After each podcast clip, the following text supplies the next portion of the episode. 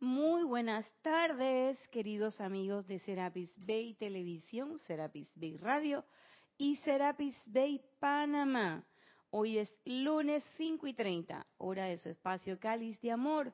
Yo soy Irina Porcel y la presencia de Dios, yo soy en mí, reconoce, bendice y saluda a la presencia victoriosa, yo soy en todos y cada uno de ustedes. Yo estoy aceptando igualmente. Como acaban de escuchar, tenemos a la bella Edith, dueña y señora de la cabina, el chat y la cámara. Por lo tanto, si quieres hacer un comentario o pregunta, bien podrías comunicarte con Edith a través de Skype con la palabra Serapis Bay Radio y con mucho gusto ella intercederá y comunicará tu comentario o pregunta. Si estás escuchando la clase en diferido, pues solamente tienes que escribir a la dirección irina.serapisbay.com y con mucho gusto comentaremos o contestaremos según sea el caso. Y tenemos anuncio de última hora.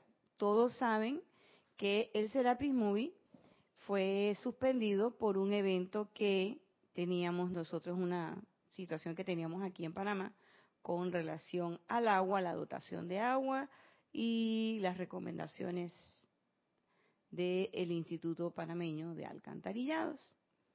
Pero habiéndose restituido la programación oficial, tanto del agua como de todo lo demás, quiere decir que nuestro Serapis Movie no es que no se va a dar. Nuestro Serapis Movie viene este domingo a la una de la tarde. Bien está lo que bien termina de eh, Shakespeare, una obra de William Shakespeare, y que va a ser eh, la host, ¿cómo es el host? La anfitriona.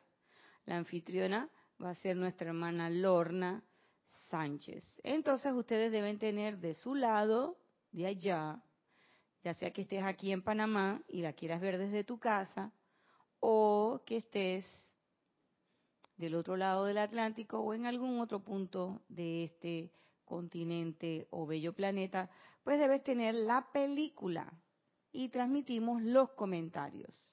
Se hace un, una parada y el grupo comenta, ahí es donde ustedes participan. Y ustedes ven la película desde sus hogares. Recuerden, domingo, domingo 3, domingo 3 de diciembre, bien está lo que bien termina de William Shakespeare. A la una de la tarde iniciamos la transmisión. Nosotros continuamos trabajando esto tiene bastante tela que cortar. Este aspecto de amor, con discernimiento, cómo es el asunto. Y seguimos trabajando el libro del gran director divino, los discursos del yo soy del gran director divino, y también vamos a trabajar un discurso del amado Maestro Ascendido El Moria, que está en Boletines Privados de Thomas Prince, las cartas de Chambala, el volumen 4.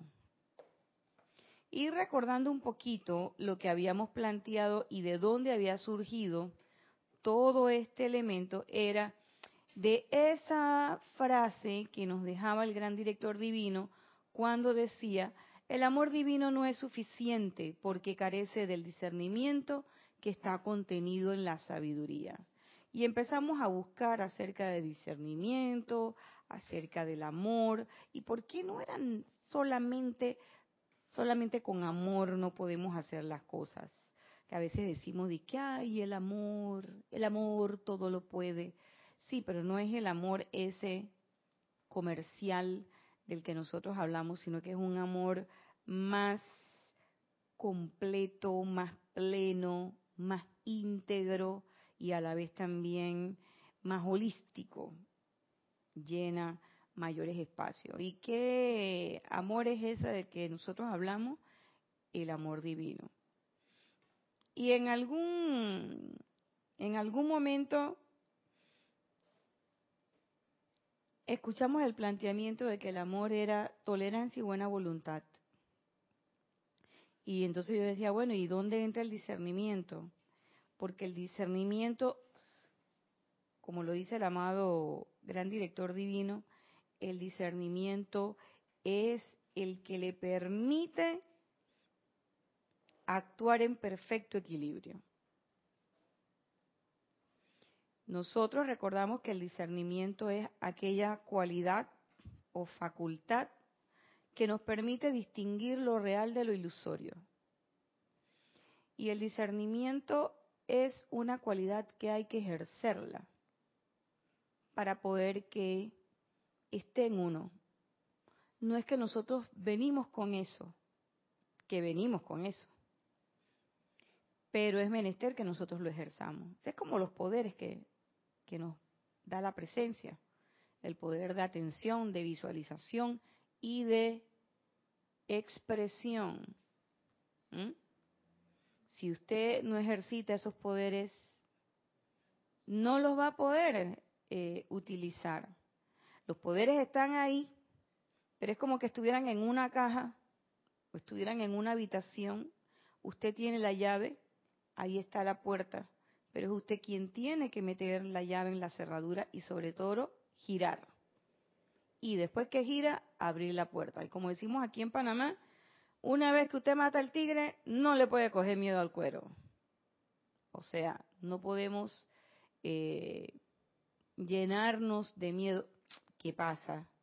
Cuando digo no podemos, me refiero no a una, a una negativa, sino a, a esa expresión idiomática de, oye, echa para adelante y no te vayas a asustar.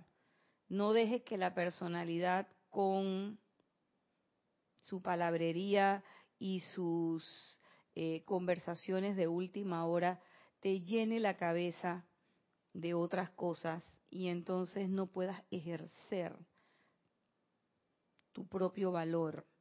Y eso es lo que muchas veces nos pasa con el discernimiento. Discernimos algo, vemos realmente que eso es lo que necesitamos y en la decisión ahí es donde de repente fallamos, si se puede decir de alguna manera. ¿Por qué? Porque la personalidad se mete y entonces empieza a decirte, ¿tú estás seguro que eso que tú estás, eh, tú estás seguro que eso eh, viene de la presencia? ¿Estás seguro que eso es lo que tú debes hacer? ¿Estás seguro que eso es lo que tú debes decir?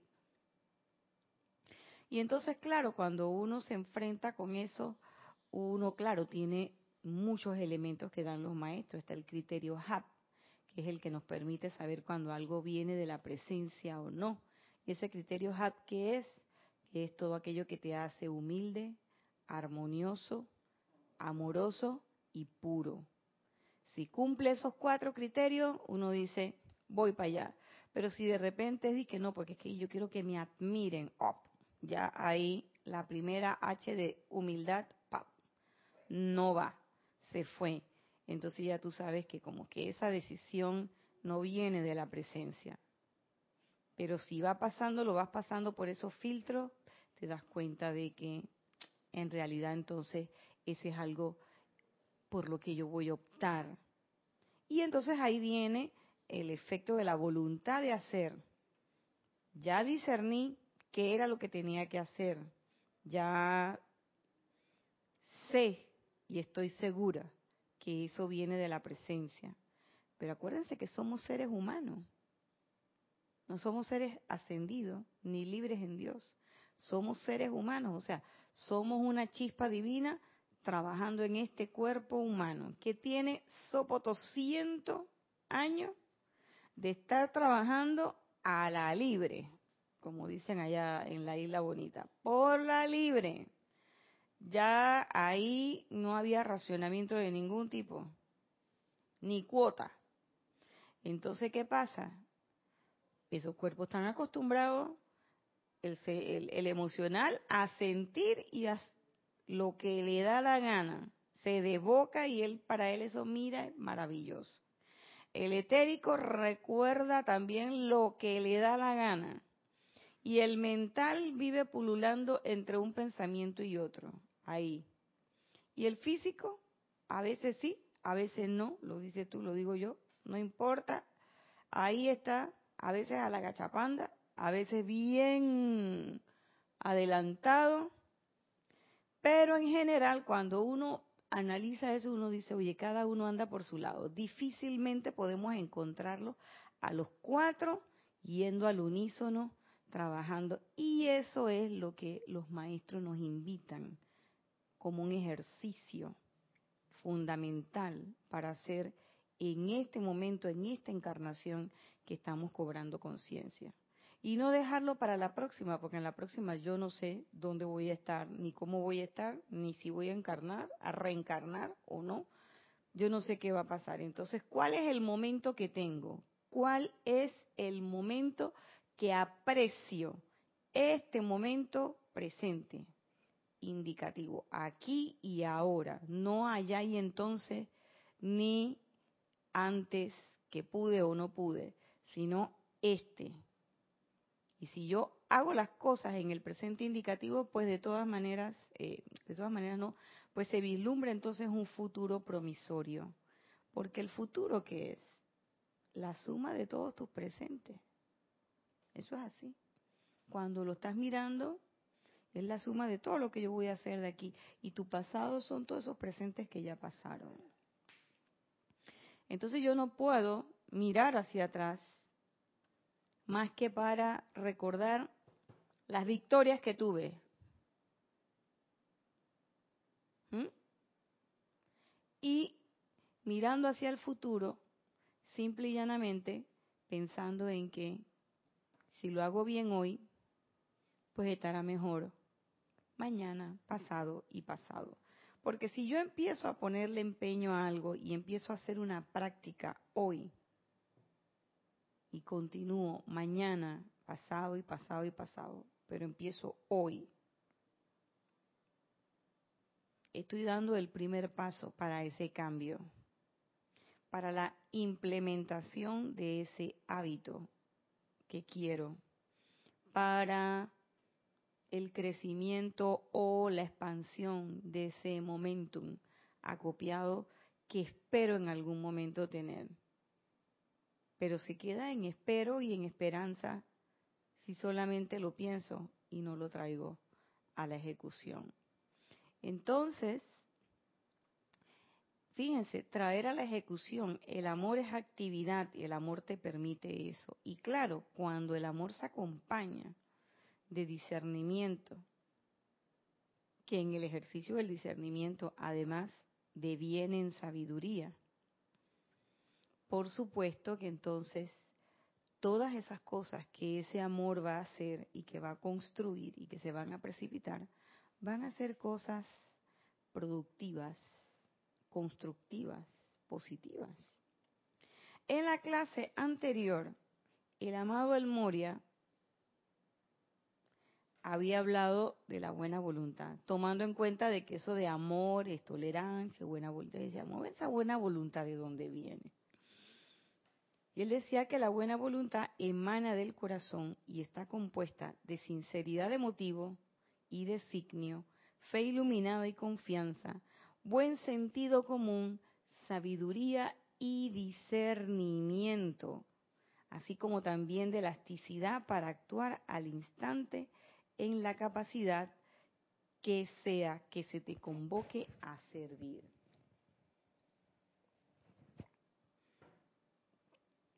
Sinceridad de motivo y designio, porque muchas veces decimos que queremos, pero el motivo no es sincero. A ver, Edith.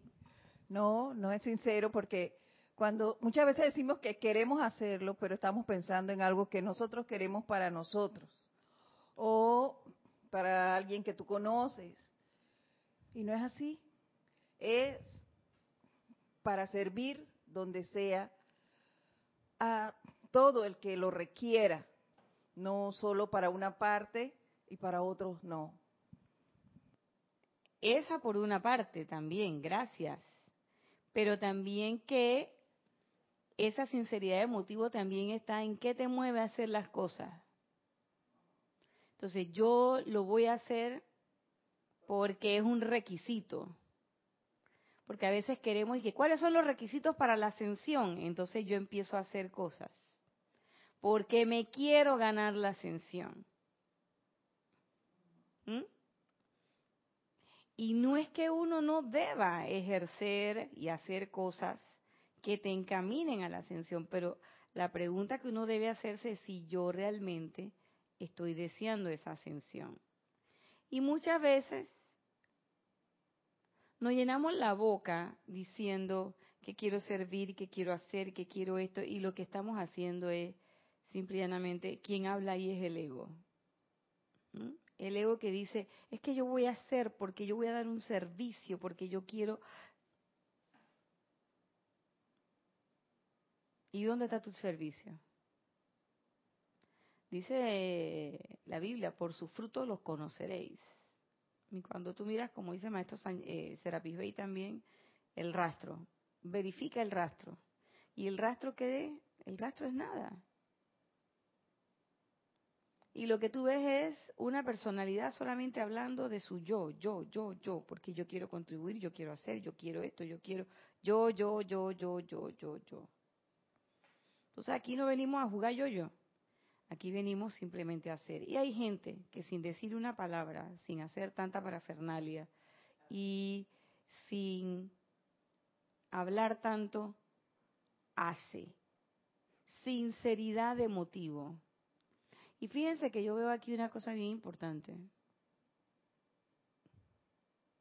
No hay nada de malo si llega un momento en que yo digo, tú sabes qué, yo no voy a hacer eso. ¿Por qué? Porque siento que no, que siento que ahí no están, siento que yo no estoy comprometida en el empeño. Por ejemplo,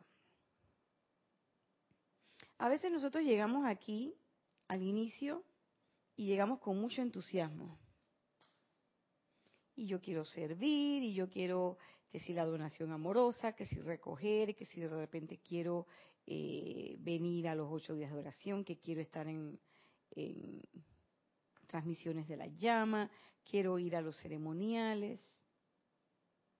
Y a veces es un entusiasmo que viene producto de la misma energía que se maneja en el ámbito del grupo.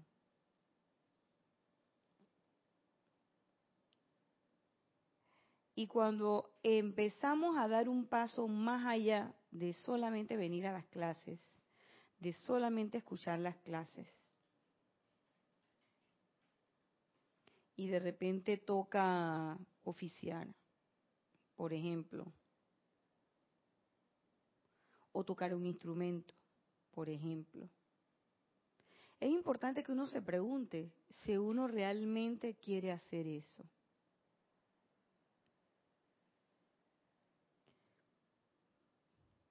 Porque uno está invirtiendo sus energías en eso. Si esas energías están comprometidas con la duda o la obligación, entonces ese servicio realmente no va a servir de mucho. No va a servir de mucho. Como un, servicio que se hace porque es un servicio. Es la bendición. Yo te saludo a ti y yo te digo, Dios te bendice. Pero que eso no sea un eslogan, sino que realmente yo lo sienta. Y si yo no siento de que esa bendición no va a salir de mi corazón, entonces mejor no te la doy. Te digo, hola, ¿qué tal? ¿Cómo estás? Normalmente, como al resto de la gente que veo en la calle. Pero si realmente yo quiero servir, y ser esa, esa presencia irradiadora de amor y, de, despertar esos Cristos, entonces yo debo decir y sentir ese amor con el que voy a dar esa bendición para que esa chispa divina del ser que tengo enfrente también se ilumine.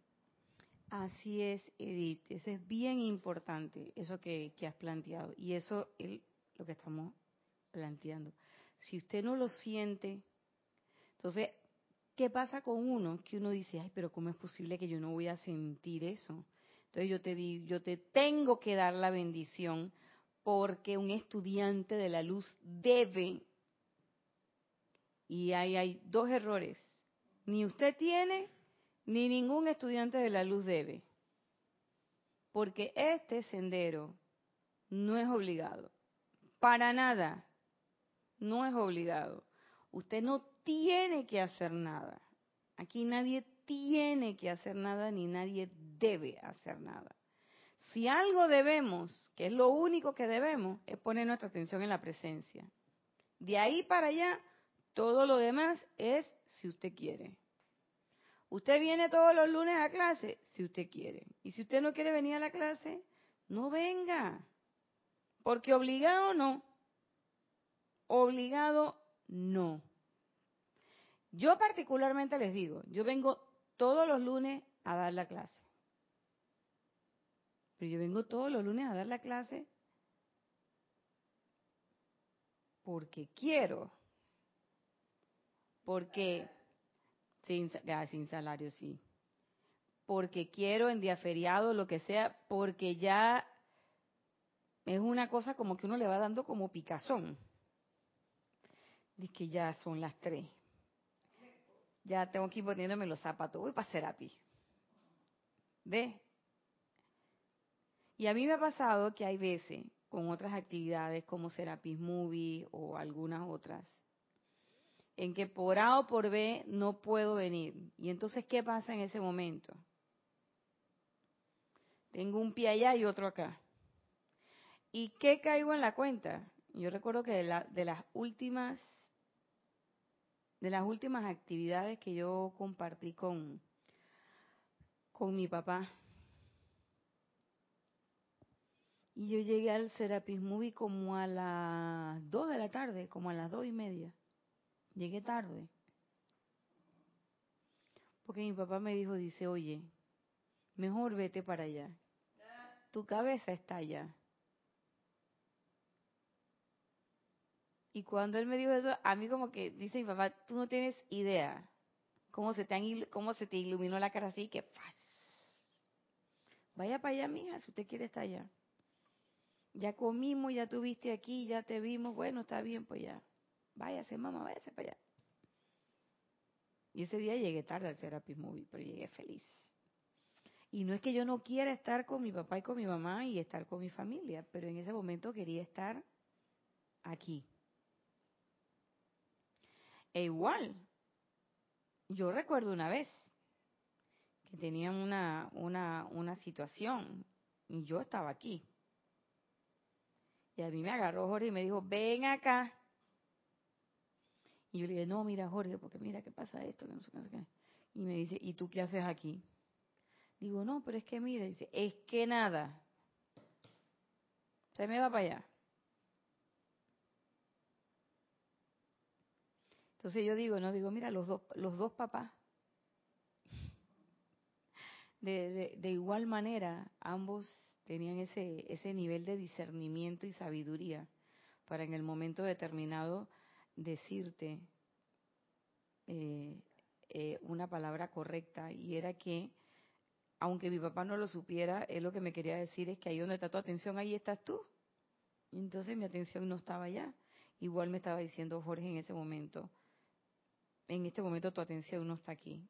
Entonces, vaya para allá.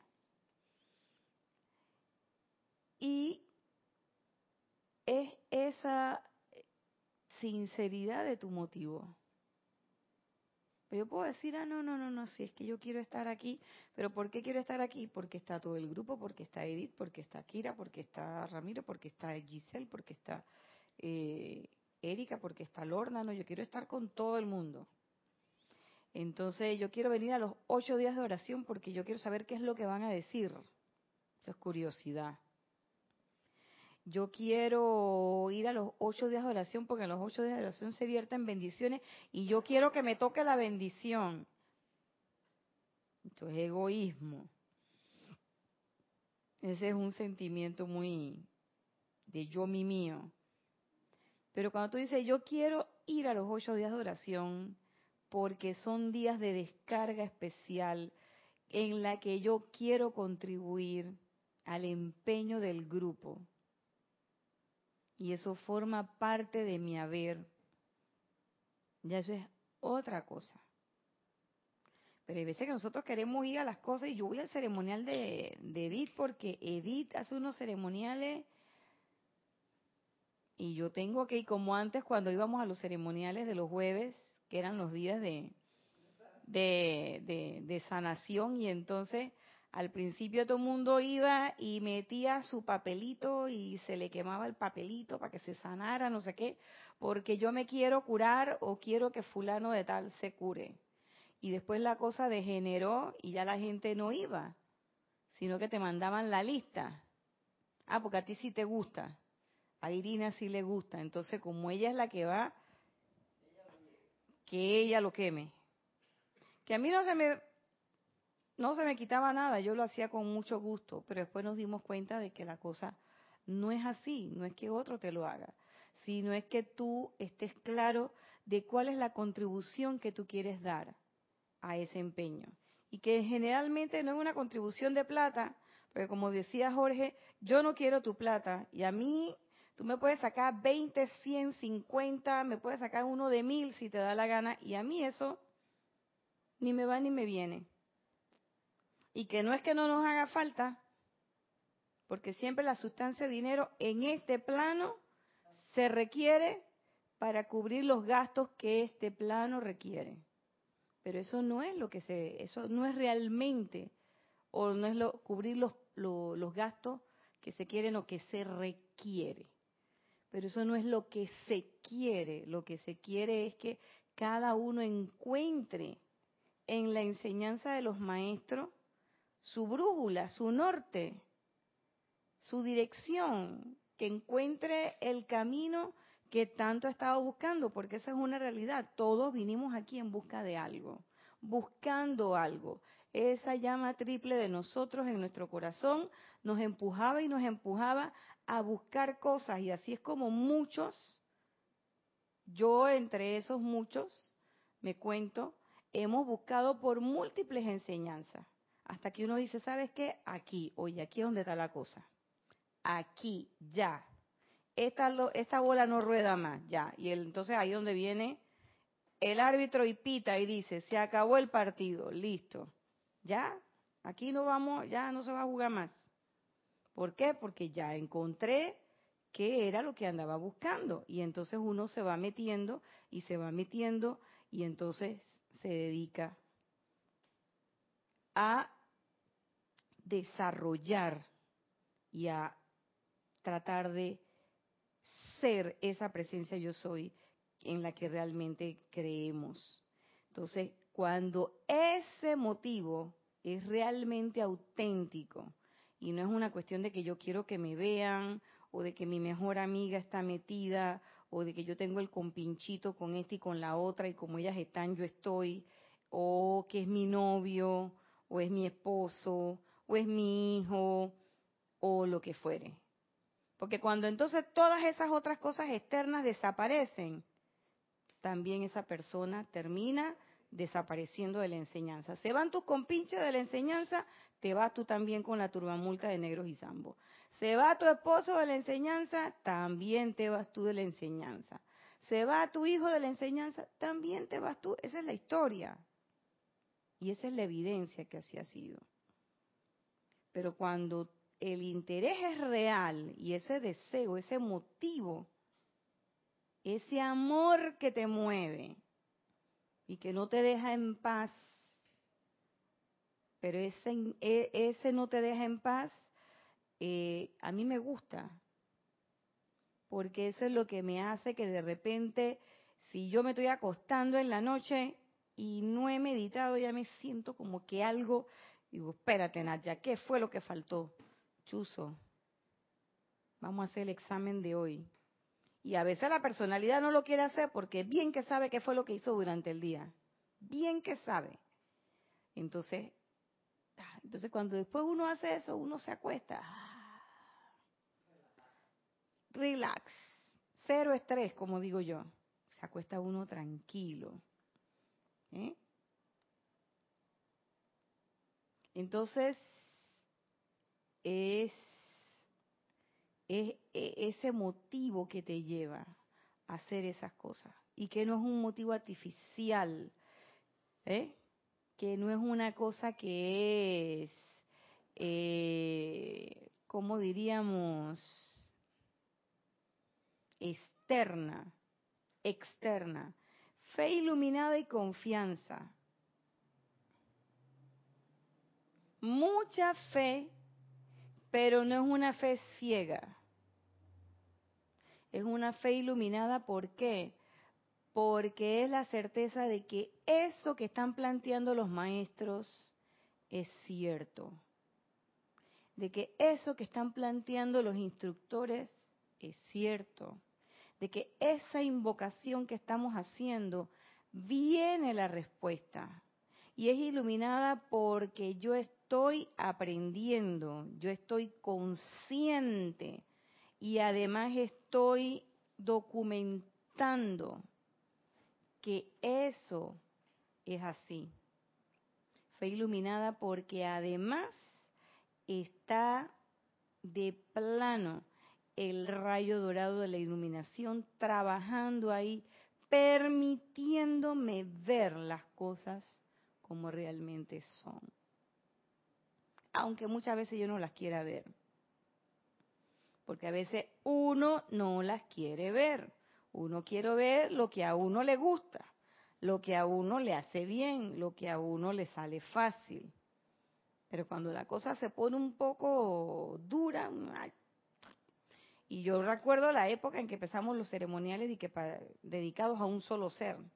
Allá la vida. Y cuando venían algunos seres que eran así como medios duros, uno se rascaba la cabeza y uno decía, chulete, y ¿qué ceremonial me toca? Allá la vida, me toca el de Palas Atenea. Y entonces era, corre con la flauta que la no me sale y y hubo un ceremonial donde un poco de gente se paralizó, yo entre muchas, entre algunas. Oye, Nat, eh, no, recordaba que por eso es que los maestros nos dicen, esta enseñanza no es teórica, es práctica, porque en base a esa práctica es que tú vas adquiriendo o reforzando esa fe, porque te vas dando cuenta que las cosas se van dando y de qué manera. Y vas tú desarrollando tu relación con los diferentes maestros. Al tiempo que vas aprendiendo, porque vas aprendiendo eh, en qué son ellos especialistas y en qué puedes tú cooperar con ellos. Ayudar, exactamente. Así que eso es, lo más importante e interesante de esta enseñanza. Y además te crea confianza ¿Por qué? Porque en, es esa confianza en qué va expresada o en qué se basa, mejor dicho. Se basa en las evidencias que uno recibe todo el tiempo, en esas pequeñas pruebas, esas son cosas mínimas que uno dice y a uno le suceden y uno dice, conchola. Y a veces uno dice, yo soy una de las que yo digo, y esos maestros son bien pícaros, son bien vivos. Y hay unos maestros que son más pícaros que los otros. Y decía, mira, ese Moria, ese Moria se la sabe y se las trae. Con la carita esa de, de bravito que tiene, nah. Con esa carita suavecito, suavecito, y te suelta el paquete. Y entonces uno se da cuenta que uno puede confiar no solamente en ello. Fíjense, una de las fundamentales lecciones que yo he aprendido en la práctica de la metafísica de los maestros ascendidos es que yo puedo confiar en mí. Que yo puedo confiar en mí. Y que yo soy mejor ser humano de lo que yo misma me imagino. Y he aprendido a aplacar un poco ese juicio, autojuicio, que, muchas veces he tenido. Y esa confianza en uno mismo viene de dónde? De ese reconocimiento y de esa certeza de que allí está trabajando la presencia yo soy. Y ese reconocimiento y ese sentir que yo no estoy sola, que siempre está trabajando la presencia yo soy, o sea que yo jamás estoy sola. Entonces es una confianza, es una super confianza. Cuando uno tiene que hacer cosas de su día a día y uno, ¿sabes? Llega con ese impulso de magna presencia yo soy. Entonces cuando tú vas a hacer las cosas, no es que uno se crea que uno es lo máximo y que uno es mejor ni nada por el estilo, sino que uno sabe que todo va a salir bien y en orden divino, aunque tenga pequeños errores pero que va a salir bien en orden divino. ¿Por qué? Porque es la presencia yo soy la que está trabajando allí. Entonces, eh, eso, esa es una sensación tan liberadora, pero tan liberadora. Sea, es, yo no, le, no se los puedo explicar con palabras, pero es, es, es, es otro nivel de sensación de estar sintiendo eh, eh, e, esa, esa sensación súper plena de que, ¿tú sabes qué? Esto que voy a hacer aquí, esto está llevado de la mano de la presencia yo soy, porque yo soy esa presencia yo soy. Yo soy la que estoy escribiendo esto en este momento, yo soy la que estoy analizando esto en este momento, yo soy la que estoy atendiendo a este ser humano, yo soy en este momento. Y además uno ve en todos los demás a la presencia yo soy y ves en todas las cosas que te pasan más que calamidades o dificultades, uno ve experiencias. Y uno dice, wow, mira, eso era para esto, eso era para aquello, entonces es, es una confianza que viene de ahí. Y ese buen sentido común, sabiduría y discernimiento es como una, es como un, una escala. Buen sentido, discernimiento, sabiduría. Es un ejercicio de las cosas cotidianas que uno hace. El discernimiento no va a venir en grandes momentos el discernimiento no va a venir en las grandes decisiones nacionales, internacionales y planetarias. El discernimiento va a venir en tu día a día. En tu día a día. Y entonces, acto seguido, ejercer ese discernimiento que es la toma de decisiones. Porque a veces puedo pensar las cosas, discernirlas, y decidí actuar del otro lado. Eso ya lo hablamos la otra semana. Sigue diciendo el maestro, la buena voluntad está basada en el amor, ya lo dijimos, no en la adulación. Entonces la gente viene y te dice, ay Irina, pero es que tú eres tan buena. Ay Edith, Oye, qué bien te queda a ti esa ensalada de papa con pollo y huevo. O lo que fuere. Y entonces a última hora, por adentro yo digo, bueno, yo le digo a Edito, ay, está riquísima tu ensalada, pero me serví un poquitito. Porque no, sí, ella, y mira, le queda muy bien, pero tú sabes, a mí como que no me gusta mucho. Entonces, ¿para qué le estás diciendo que está ahí, que es súper rica y qué sé yo? Entonces lo dices por adulación. O a veces, miren, a veces yo no dudo que los estudiantes quieran a sus instructores, a sus maestros, a sus profesores, por decirlo, los físicos, ¿no? Pero tú te das cuenta Tú te das cuenta cuando alguien te está adulando. Ahora también, el ser humano, hay, hay algunos seres humanos, como yo, que a veces tenemos un problema para aceptar la buena voluntad y el amor de los demás. Entonces, cuando alguien te viene con un cumplido, uno ya le va buscando como la quinta pata. ¿Y este por qué me dijo eso? ¿Y este qué le pasa? Y este, oye niña, acepta la cosa y ya, diga gracias. Y yo recuerdo cuando estaba chiquita, mi abuelita me decía, cuando usted vaya a un lugar y le digan, oiga, te diga gracias. Yo recuerdo que yo cuando estaba chiquita tenía el pelo largo, más largo que ahora, y me hacían dos moñones aquí. Y entonces yo andaba con esos moños largos. Y la gente decía, ¡ay, pero qué cabello más lindo! Y yo miraba a la gente y dije, y mi abuela venía, me metía un codo gracias. Y mi abuela decía, diga gracias, sea agradecida.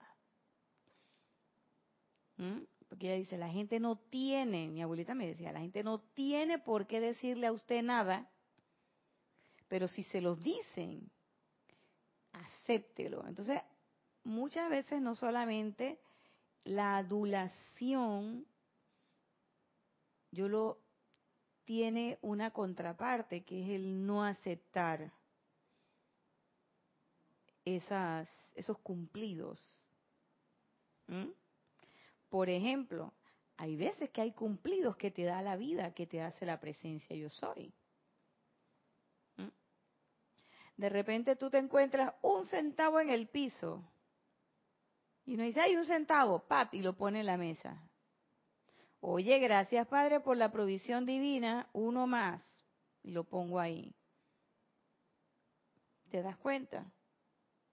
O de repente estabas pasando por un momento X y algo pasa, sencillito, pequeñito, no te resuelve todo lo que tú esperabas, pero te resuelve una parte.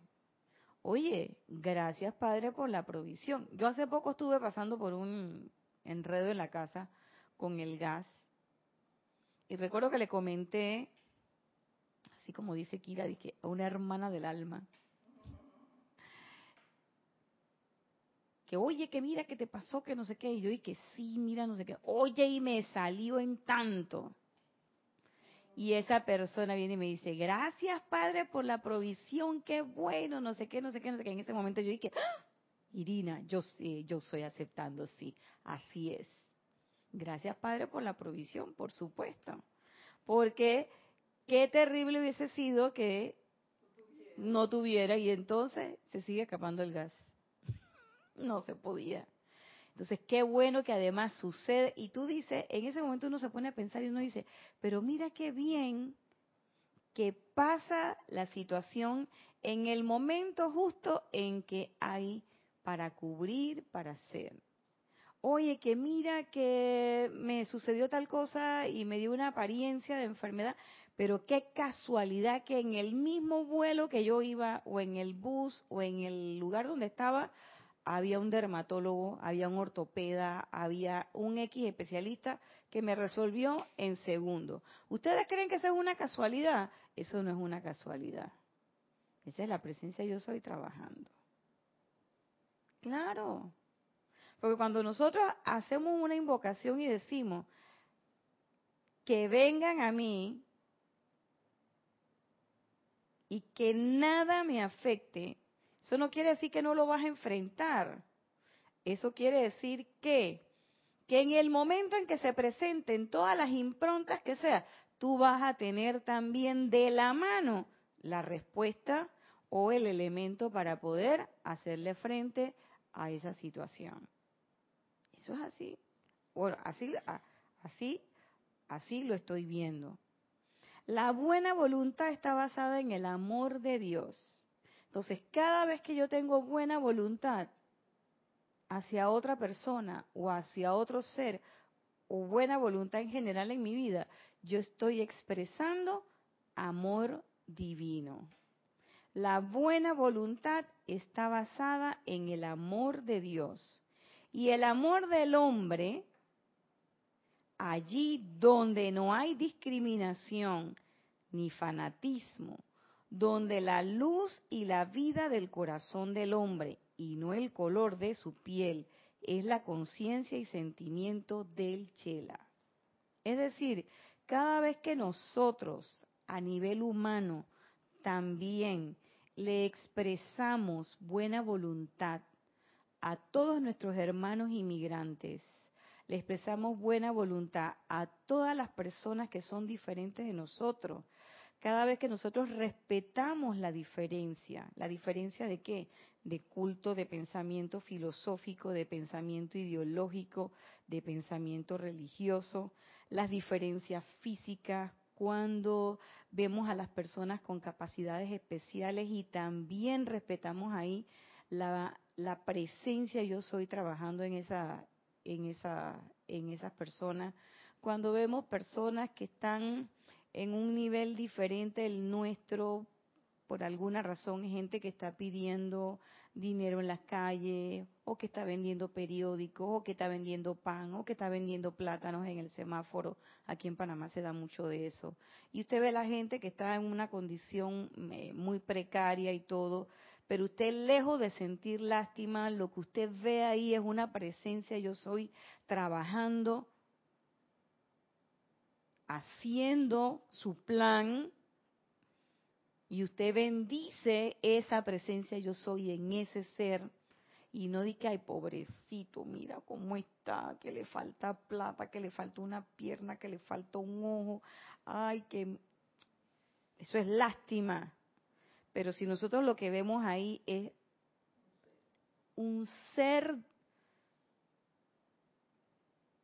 que tiene una llama triple, entonces ahí estamos manifestando qué?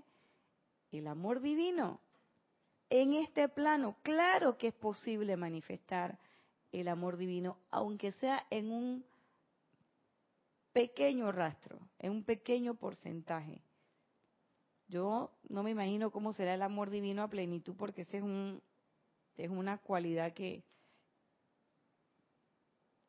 no tengo idea, me imagino cuando seamos libres en Dios. Pero sé que aquí, en este plano, la forma es ver en todas esas personas. Y que bueno, si estoy viendo un niño, por ejemplo, con síndrome de Down, no decirle de que, ay, qué bonito el niño, qué lindo. Sino decirle realmente y ver Oye, qué bien, te felicito, ¿qué hace? Y yo he conversado con muchos de esos chiquillos y es son, eh, son ocurrentes, tienen unas cosas, tienen unas proyecciones y son extrovertidos. Y yo digo, wow, mira tú, la mayoría de los adultos deberíamos ser así como ellos. Porque los adultos lo que somos es recelosos, y esta por qué me habla, y esta por qué me pregunta, y esta que no sé qué, y la cosa, y uno está así como que, uno parece como así como arisco. Y sin embargo ellos son, tú sabes, abiertos, te hablan y te dicen la verdad en tu cara. Son bien expresivos y ellos no son aduladores. Ellos, si ellos no pegan contigo, ahí mismo te lo van soltando. Eso es lo que me encanta. Sigue diciendo el maestro, la buena voluntad está basada en la pureza y en el desprendimiento.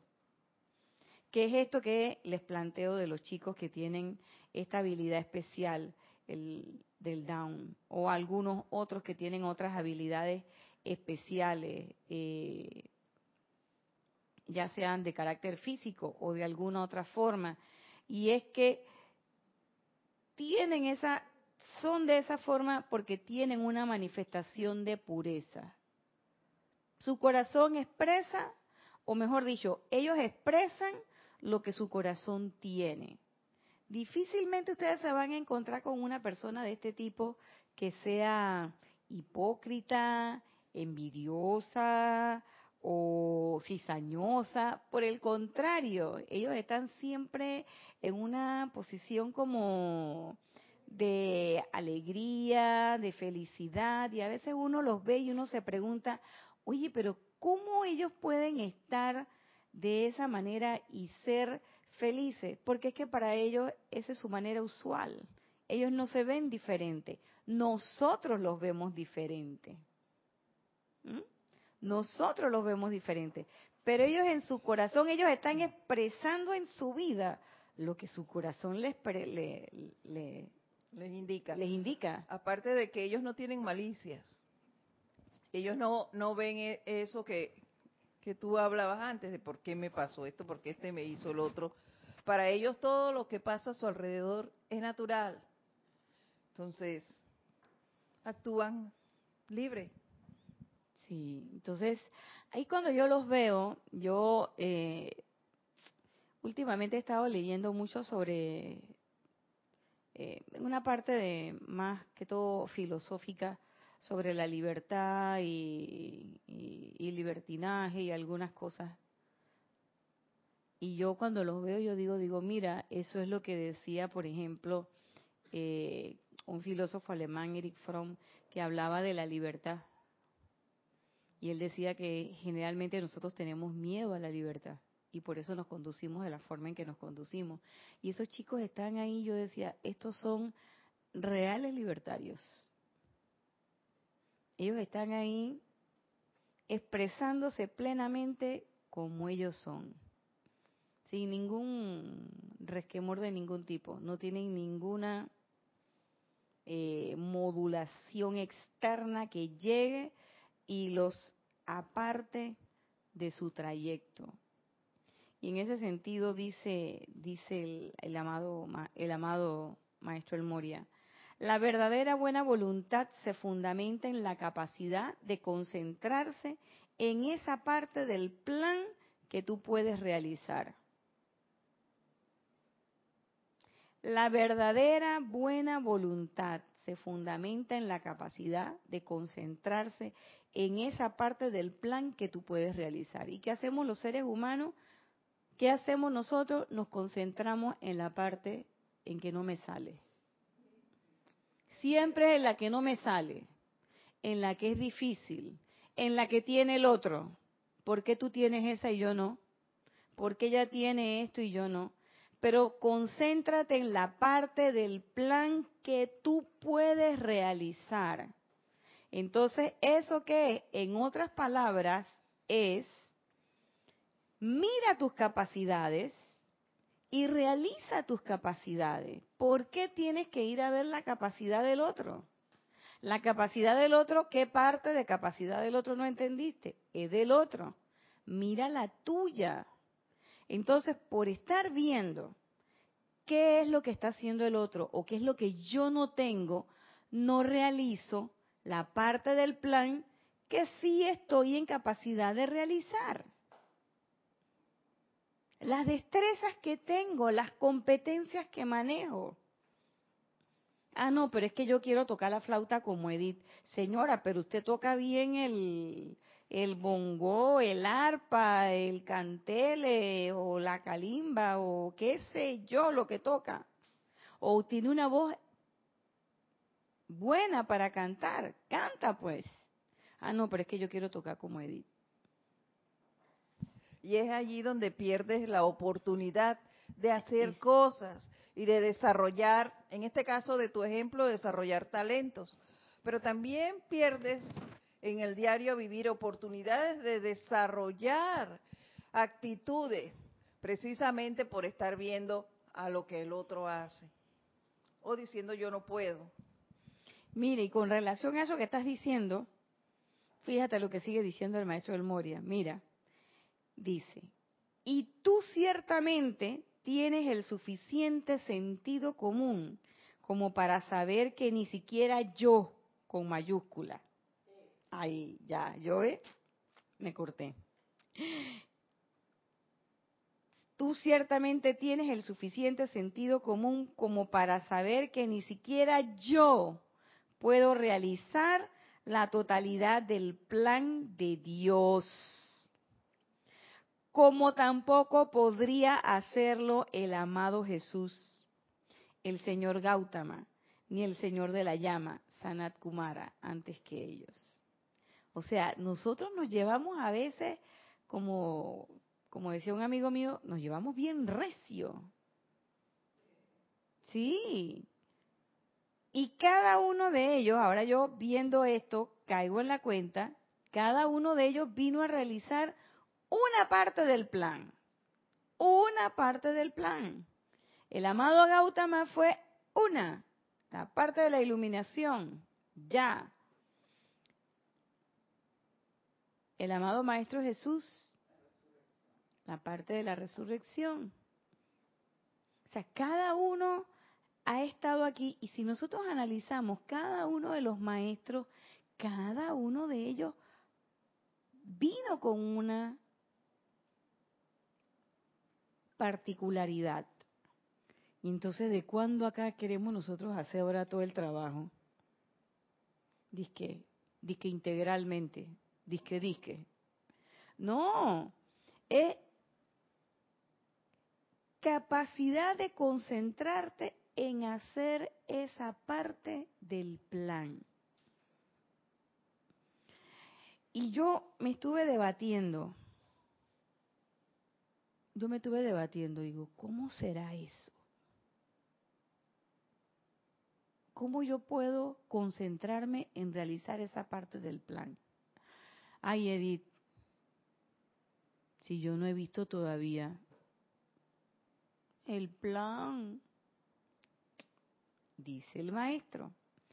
La buena voluntad es la concentración sobre el desarrollo práctico y uso de esa parte del plan de Dios que tus talentos y capacidades te permitan utilizar para beneficio impersonal de la Tierra y sus evoluciones.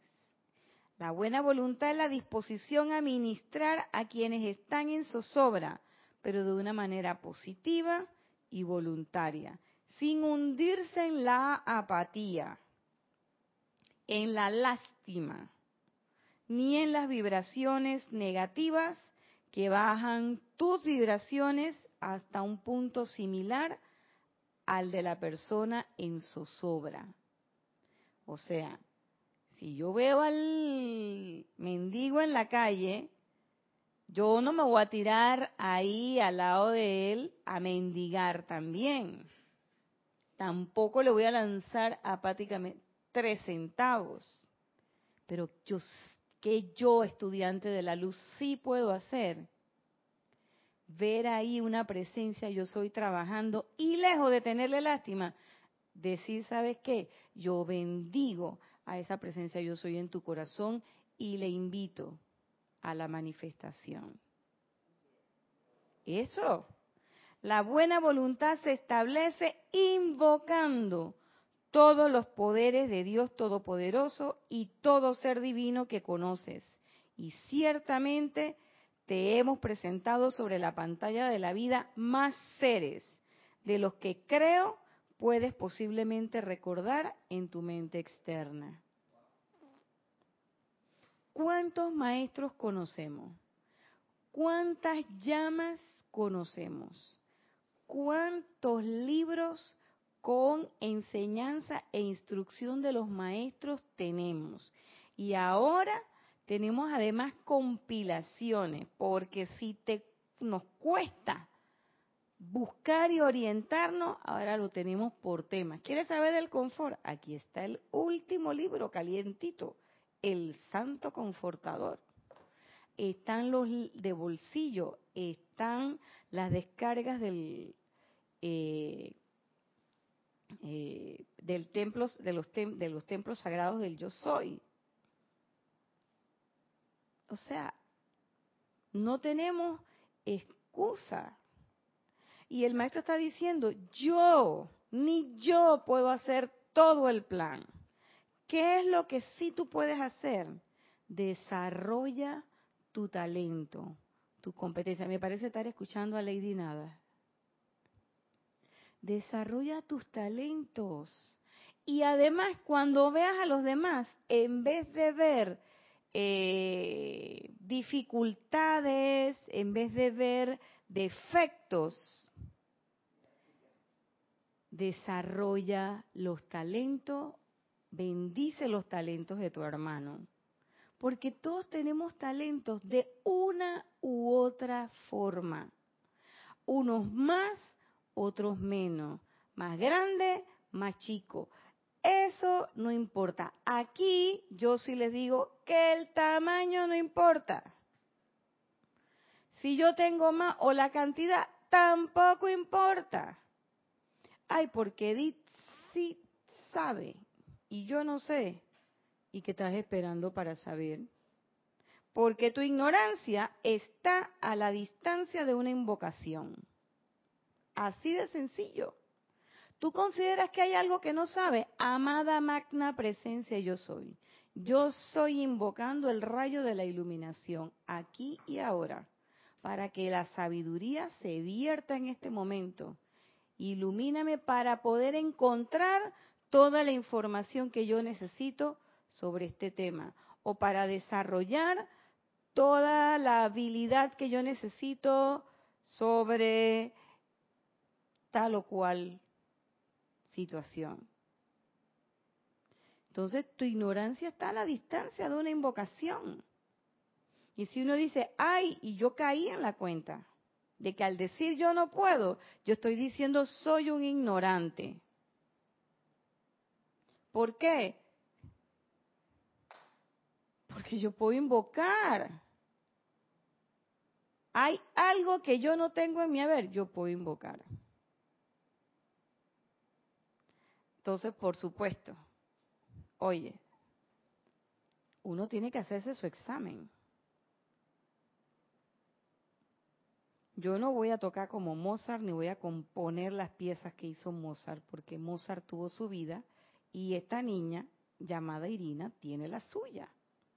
Entonces, ¿qué yo decidí en mi vida? decidí este ejercicio profesional. Quizás alrededor de este ejercicio profesional ahí estén mis talentos. ¿Qué puedo hacer? Yo puedo ser una buena, puedo ser muy buena enseñando, a última hora soy buena profesora, a última hora eh, soy médico y soy pediatra y me encanta tratar a los niños y todo lo demás y yo puedo a través de la llama en mi corazón insuflar esas llamitas y ayudar a los padres con esas llamitas. Pero de repente soy veterinaria, entonces me relaciono con el reino elemental de repente soy jardinera, también me relaciono con él. Y entonces, ah, bueno, pero es que yo no soy, eh, ¿qué te puedo decir? Eh, doctora en cierta, en ciencias electroquímicas y mecánica de la universidad de tal. Pero eres una jardinera, alegras la vida, tienes un contacto con una de las evoluciones más especiales que tiene este planeta, que es el reino elemental.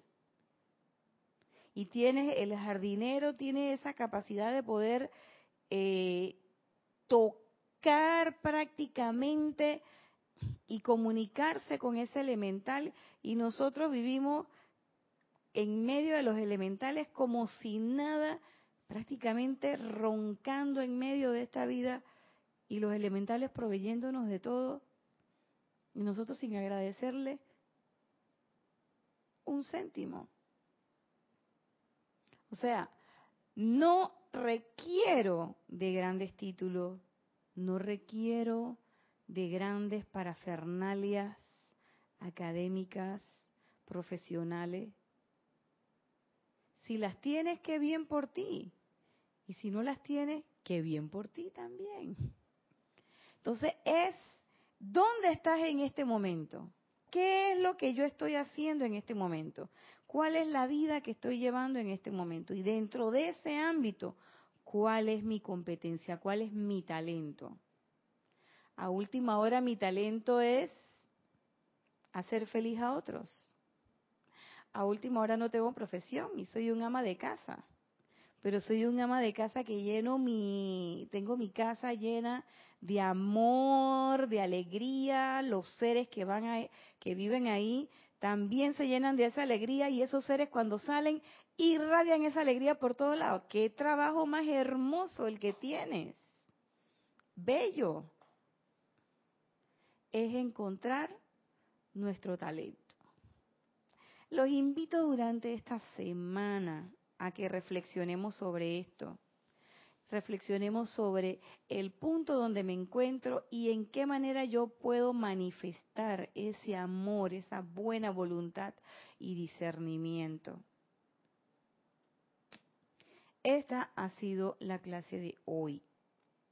No me quiero despedir sin antes desearles que tengan una bella semana y recordarles que el domingo vamos a tener Serapis Movie, la película es Bien está lo que bien termina de William Shakespeare a la una de la tarde.